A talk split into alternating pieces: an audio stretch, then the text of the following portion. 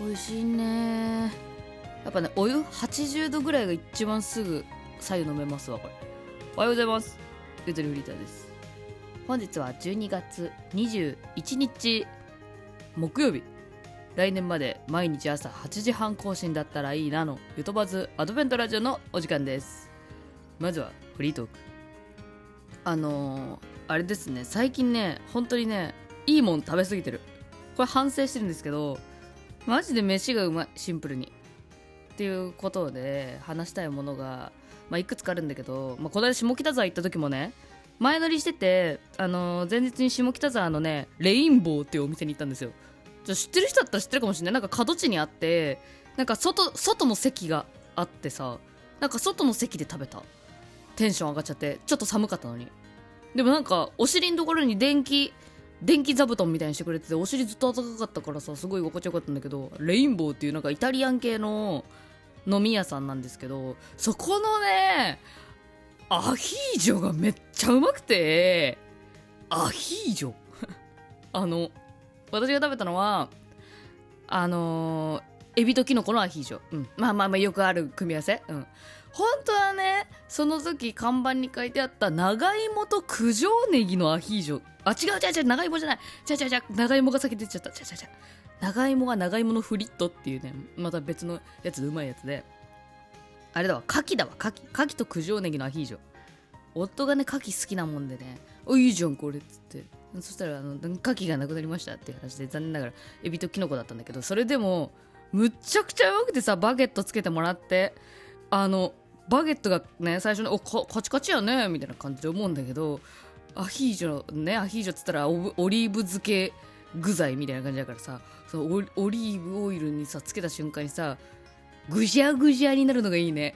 バゲットがぐじゃぐじゃになるの。あのカリッカリだからそこに液体オリーブオイルが入り込んでいくことによってもう組織液ですよねオリーブオイルという名の。組織液が入ることによってバゲットが破壊破壊しやすいっていうあのね前私がねワッフルはなぜうまいうまく感じるのかっていうことをね話したことがあるんですけど去年ぐらいに。あの時に言ったのはあの京都の地図ってさ上から見るとさワッフルみたいにさこう格子状になってるじゃないですか。格子って言えばいいの？まあなってるじゃん。なんかあのなんか建物壊してる感が気持ちいいよねみたいな話したの。なんかゴジラにでもなった気分というかさ。建物をぐじゃぐじゃぐってガッチャンの気分がどっちかって言ったらあられちゃんで言う。あれをね再びだね。あのうまさ再び私の中で。バゲットぐじゃんぐじゃん食うのめっちゃうめえ。あー最高だった。ほんとなんかアヒージョ私今までね改めて食べたことなかったんですよ。サイゼリア行ってもアヒージョを食べる気になったこと一度もなくて別にサイゼリアで言ってるわけではなく。私はね私は食べたことがあんまりなかったんだけどこんなうまいとはってね。うん。レインボーさんで思いました。まあ、ちょっとねあのお高かったんで。あお高かったって言っても私の普段の生活水準に比べるといいところだったんでね。えお会計の時はちょっとびっくりしちゃったけどね、うん。気軽にフラッと入って 6000円ですみたいな。あはあはーってなった。まあでも気分よくね。あのねイベントと迎えられたんでよかったんですけど。今回これこれ前座ごめんアヒージョ前座でメインで喋りたいのはいやスシローですよ皆さん。最近スシローの話してなかったけどもちろん言ってます。めっちゃ言ってます。ただねたまごっちコラボの時は行き忘れた本当はうずらのうずらうずらフライ軍艦。あれすっげえ食いたかったのに行き忘れたのだけがもう今年の無念なんだけど今おパンチウサギコラボやってるよ。なんかおパンチウサギのねなんか飾りがついてる。うん。商品自体は見たことあるやつ。マグロ爆弾とかね食べたけど、まあ、おパンチファンの人は行っていいと思う。だってお店にね結構豪華に書き下ろしてくれてるよあれ。うん。タッチパネルのところもすごいスシローのための絵とかたくさんあるしほんまじでめっちゃこれ愛感じたスシローへの。すっごい書き下ろしてます。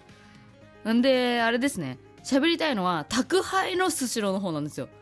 ちょっと私が今まであんまりね。まあ12回やったことあったんだけどこの間良かったのがね手巻き寿司セットってやつでなんか23人前だいたい2000円強ぐらい。2000円から3000円の間、うん、2500円ぐらいだいたいで頼めれたんですけどこれをね家でやってもうすっごい良かったんでそうおすすめしたいなっていう話。あの、まあ、手巻き寿司セットって、まあ、もう本当に言った言った通りなんですけどあのああれあのねお米をお米をただ盛っただけの器で来るかシャリ状にしたやつかっていうのパターン選べるんだけどうちはあのあれですよ盛った状態のやつ。だから米の数量を任意でカスタマイズできるんでそっちの方が絶対おすすめなんだけどなんか手巻き寿司セットっていうのは海苔と米と具材がついててでまあご自由に好きな具材をカスタムして手巻き寿司にして食べてねみたいな感じなんだけど思った以上に海苔の数めっちゃあるしあのめっちゃあるんだけど私は米をケチって具を楽しむの好きだから米ちっちゃめで食べるんだけどさ海苔はまあね常備しといた方がいい自分ちに。普通にあのいつものおにぎり包む用の海苔とか私出して食べたからね後半ね。でそう何が楽しいかってやっぱカスタマイズであのー、やっぱねネギトロはネギトロうまいよねほんと。ネギトロ何でも一緒に合わせられちゃう。ネギトロマグロっていうのも叶えられるしネギトロネギトロエビっていうのも叶えられるし私はね一番ねこれ天才だなと思ったのはうなぎと卵玉ね。卵ねちょっと長いからね半分に切ってもいい。ハーフにしてもいい。うなうな玉あと添えられてたきゅうりうな玉きゅうりっていうのをね思いついた時にね天才かと思って。めっちゃよかったねああいうねあ自分天才だなと思いながら食べるあの感じ。うん最高でしたね。私あれよくね実家でもねよくあのあの食べ方してたんですよ。手巻き寿司の食べ方。なんか、ね、実家の味だなと思いながらなんかそれも相まってエモかったんですけどあの何食べようかなと思った時にこれテイクアウト。テイクアウトっていう宅配か。宅配ね結構パーティー感も出るし、まあ、そこまで高くもないしなんかピザほどあのなんていうのカロリーとかと思わなくて済むし寿司だから。うん。まあ寿司もカロリーはあるんですけど、うん、あとそうなんか思った以上に手数多くて楽しい。海苔の枚数。いろんな種類を何回も楽しめるっていう感じ。まあままたこのパターンねってなっちゃうけどね、まあ、具材がちょっと限られてるから。まあまあまあまあ。うん。楽しかったでおすすめです。なんかクリスマスとかね。クリスマスに寿司？まあまあいいんじゃない？うん。おすすめです。はい。じゃあアドベント回します。テキパキしちゃった急に。あそうそう。12ミニッツストーリー、えー、来年からやりたい。ゆとばずのドキュメンタリー企画なんですけれども、えー、まあ、リスナーとリスナーを週1で合わせて2人は仲良くなるとかっていうのを見守るというのをねやりたいなと思ってるんですけど、えー、ウィークエンドでね直談判してね。え応募してよってこう。たまにやらせてもらってたんですけどそこで応募、あのー、少しいただきましたありがとうございます本当にでその中でですねあの恋愛目的じゃなくてもいいですかという、えー、方もいらっしゃってえっと、その、友達は欲しいけど、彼女はいるんで、そう、友達が欲しいという、えー、趣旨の、あの、目的の方もいらっしゃってですね、えー、それを見て私は思いました。え、それも、ありにしようと。だから、えっと、友達が欲しいという方も、応募してみてください、よかったら。はい。で、今のところそこのすれ違い起きていて、ちょっとマッチングできそうなところがちょっと実はまだない。そうなんです。はい。なんかもう企画がやりたいのか応援してるのか何なのか自分の中では分かってないんですけれども、えー、もしね聞いている皆さんの中で、まあ、恋っていうより普通にマジであの趣味のある友達欲しいとかっていうのを強く思われてる方がいたらそっちのパターンも OK ですよというふうにしたいなと思ってますえどうぞよろしくお願いします。興味ある方はトークショーサイラーにある応募フォームからお願いします。はい。ではアドベント。えー、この間の車で知り合いの H さんから頂いた飴再び。これねちょっとねあのフルーツ金太郎飴みたいな感じでちょっとちっちゃくて小ぶりでいいんですよこれ。これなんだろう？ライム？なんだろう？ライムのライムの引き出しがないからライムかどうかもわかんないけど美味しいです。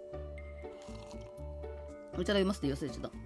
えー、ではルーレット回したいと思います皆さん追加ありがとうございます本当にあの締め切りましたありがとうございます数に達しましたので早くも1日でさあ数が増えたので何が出るかな？